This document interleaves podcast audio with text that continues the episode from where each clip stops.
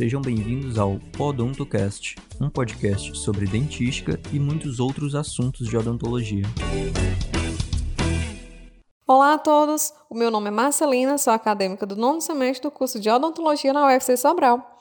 Nesse episódio do Podontocast, nós vamos dar continuidade ao nosso grupo de estudos com a resolução de algumas questões especificamente sobre dentística, do Exame Nacional de Desempenho dos Estudantes, o ENAD.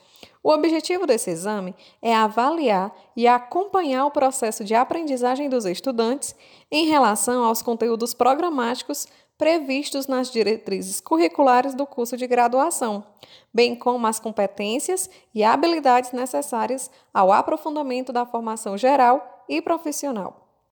Oi, gente, meu nome é Rebeca, sou acadêmica do sétimo semestre do curso de odontologia na UFC Sobral. É isso mesmo, pessoal. De antemão, qualquer dúvida, estaremos à disposição para ajudar, tanto a equipe de bolsistas e, de igual forma, o professor Mário Áureo, orientador do projeto. Vocês poderão nos contactar via e-mail, como também por nossas redes sociais descritas aqui no episódio. Olá a todos, meu nome é Messi Medeiros, sou acadêmica do sétimo semestre do curso de odontologia na UFC Sobral. Bem, sem delongas, iremos resolver a questão 19 da prova do ano de 2010.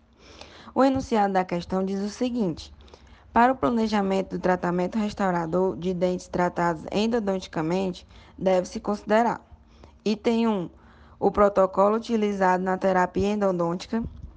Item 2, a posição anatômica do dente no arco dental. Item 3, as forças oclusais que incidem sobre o dente. Item 4, a quantidade de estrutura dental remanescente. Essa questão exige que a conduta do dentista de resolução do caso, quando este for planejar a restauração, seja a escolha do material restaurador, a cor do material, ou seja, o dentista precisa ter em mente algumas coisas. No item 1 fala o protocolo utilizado na terapia endodôntica.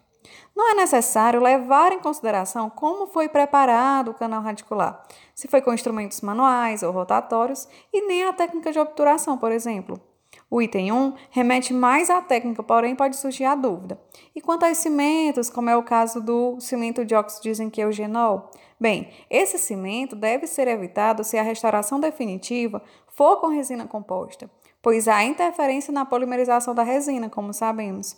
E também devemos utilizar cimentos com a polimerização dual, ou seja, alto e foto, já que a fotoativação dentro do conduto é dificultada pois a luz não chega de forma suficiente a todo o conduto radicular.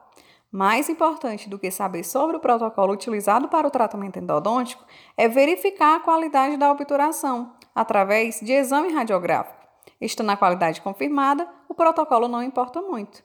Então, o item 1 é o item falso.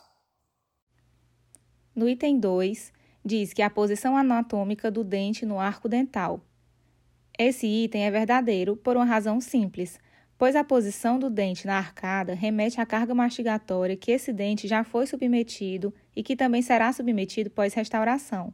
Temos como exemplo os dentes posteriores que recebem grande carga mastigatória e é necessário ter conhecimento sobre o material que será utilizado para restaurar, principalmente se esse estiver com certa destruição coronária, para que não haja comprometimento funcional. No item 3, diz que as forças oclusais que incidem sobre os dentes.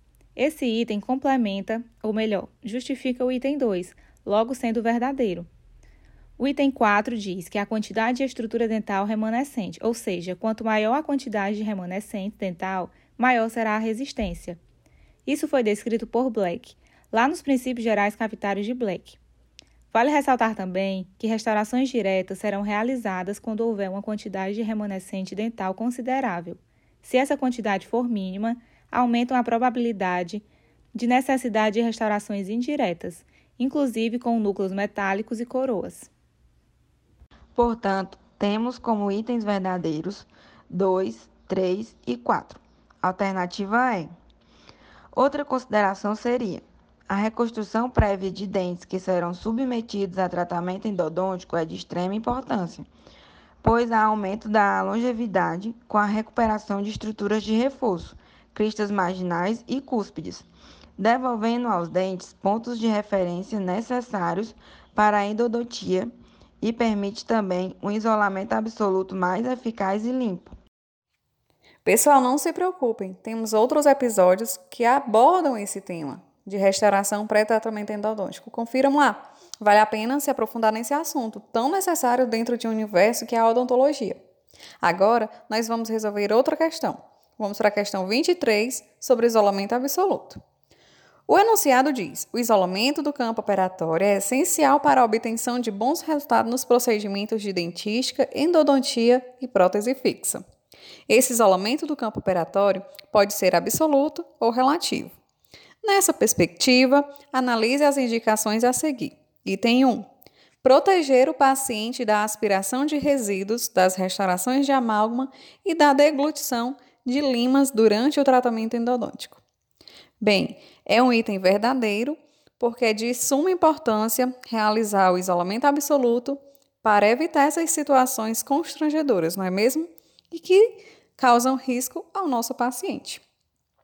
Já o item 2 diz: facilitar a respiração de pacientes com asma ou com dificuldades das vias aéreas superiores.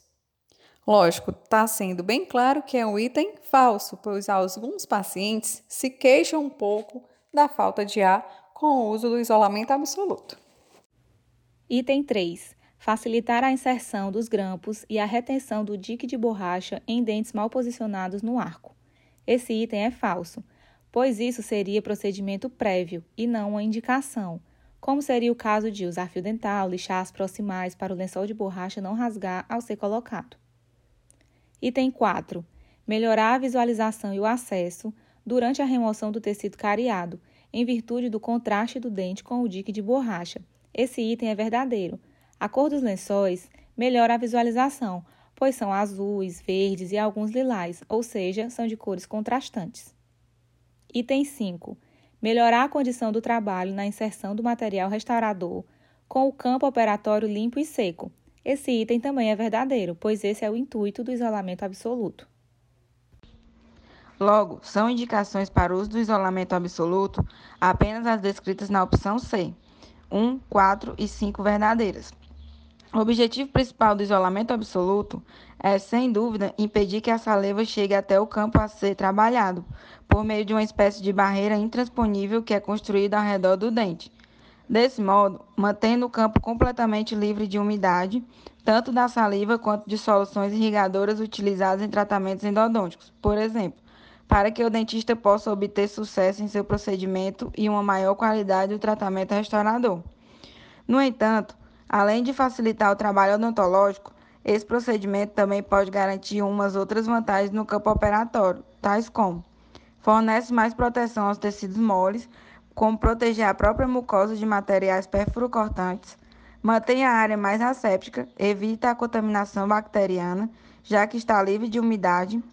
Maior visibilidade do campo a ser trabalhado. O contraste do lençol de borracha facilita também. Facilita o procedimento e a inserção de materiais utilizados para a restauração, pois o lábio e principalmente a língua não está interferindo, não estão interferindo. Evita que ocorra acidentes com o paciente, incluindo a deglutição ou aspiração de elementos estranhos, como o resto de materiais e instrumentos. Isso mesmo, esse procedimento é considerado importante para que se possa obter um trabalho de qualidade. Embora a princípio possa parecer um tanto quanto complicado, com o passar do tempo e com a prática clínica também, o isolamento absoluto será mais simples de realizar-se e, além disso, será mais seguro para a saúde dos nossos pacientes. Então é isso, pessoal. Muito obrigado. Terminamos esse episódio por aqui. Obrigado por escutar até o final. Espero que tenha sido proveitoso e ajudem vocês nos estudos e na prática clínica. Continue nos acompanhando e até mais.